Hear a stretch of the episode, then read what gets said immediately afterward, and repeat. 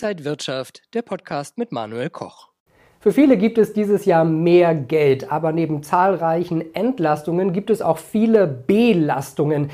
Ich bin Manuel Koch und gebe euch jetzt einen kompakten Überblick über die wichtigsten Änderungen 2023. Das alles hier bei Inside Wirtschaft und wer den Kanal noch nicht abonniert hat, sollte das jetzt tun.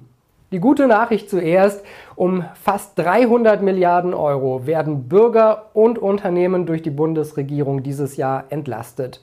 Die Ampelkoalition hat 2022 insgesamt drei Pakete wegen der hohen Energiekosten geschnürt. Die summieren sich auf 95 Milliarden Euro.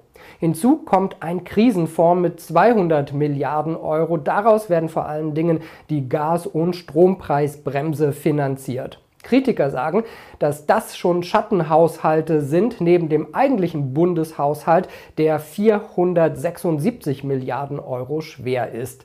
Die Frage ist, wo werden wir dieses Jahr B und wo entlastet? Und darauf schauen wir jetzt mal ganz genau. Wir schauen zuerst auf Entlastungen.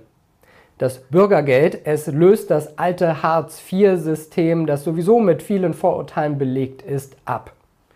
Alleinstehende bekommen mehr Grundsicherung und zwar 53 Euro mehr pro Monat, also in Zukunft 502 Euro. Wesentliche Teile der Reform treten aber erst zum 1. Juli in Kraft. Die Jobcenter sollen sich dann auch stärker um Arbeitslose kümmern. Das Kindergeld. Es steigt jetzt auf einheitlich 250 Euro pro Kind pro Monat. Also fürs erste und zweite Kind gibt es 31 Euro pro Monat mehr, fürs dritte Kind 25 Euro. Das Wohngeld. Es steigt um durchschnittlich 190 Euro auf 370 Euro pro Monat. Mehr Menschen sind jetzt auch antragsberechtigt. Wer zum Beispiel keine Sozialleistungen bezieht, aber wenig verdient, kann Wohngeld beantragen. Der Sparerpauschbetrag steigt. Das ist der Freibetrag, der zum Beispiel am Kapitalmarkt Gewinne durch Aktien oder Dividenden oder auch Zinsen steuerfrei stellt. Bisher war das bei Alleinstehenden ein Betrag von 801 Euro pro Jahr, jetzt sind es 1000 Euro.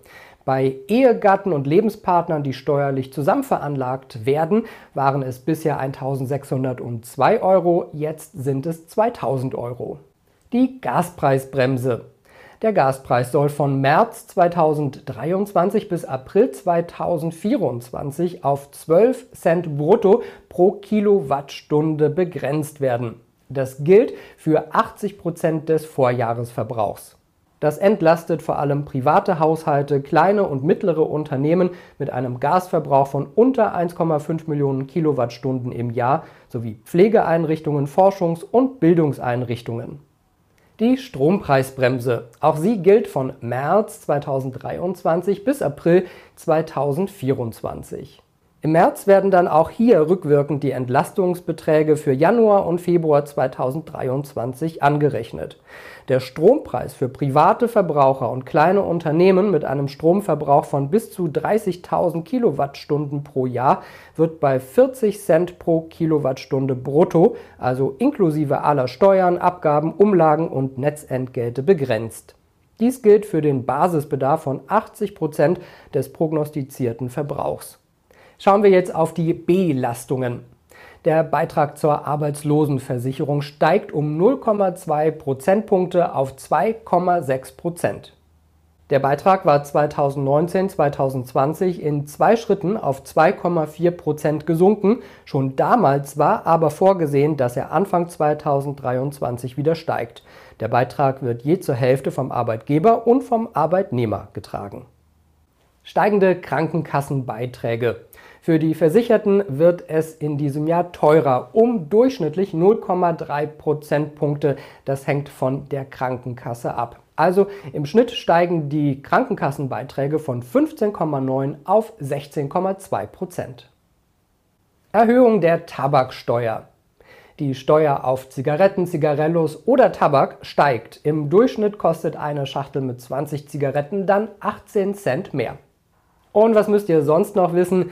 Die Frist der Grundsteuererklärung, die läuft nun wirklich bald aus. Ende Januar muss man die Grundsteuererklärung jetzt abgegeben haben. Die eigentliche Frist lag schon einmal bei Ende Oktober. aber wegen der schleppenden Eingänge wurde diese Frist damals verlängert. Die elektronische Arbeitsunfähigkeitsbescheinigung kommt. Ist man als Arbeitnehmer also krank, muss man keinen Krankenschein mehr vorlegen. Arbeitgeber bekommen diesen elektronisch automatisch zugeschickt. Ja, und Arbeitgeber sind auch verpflichtet, an diesem Meldeverfahren teilzunehmen. Und den Führerscheinumtausch nicht vergessen. Für die Jahre 1959 bis 64 wird es langsam eng. Die Frist geht bis 19. Januar, um das alte Papierformat in das neue EU-Scheckkartenformat umzutauschen. Ja, und alle anderen Jahrgänge, die haben noch ein bisschen mehr Zeit. Das waren die wichtigsten Änderungen für 2023. Wenn ihr Themenvorschläge oder Anmerkungen habt, schreibt die sehr gerne in die Kommentare. Ich bin Manuel Koch und wünsche euch alles Gute, bleibt gesund und munter. Und wenn euch diese Sendung gefallen hat, dann abonniert gerne den Podcast von Inside Wirtschaft und gebt uns ein Like.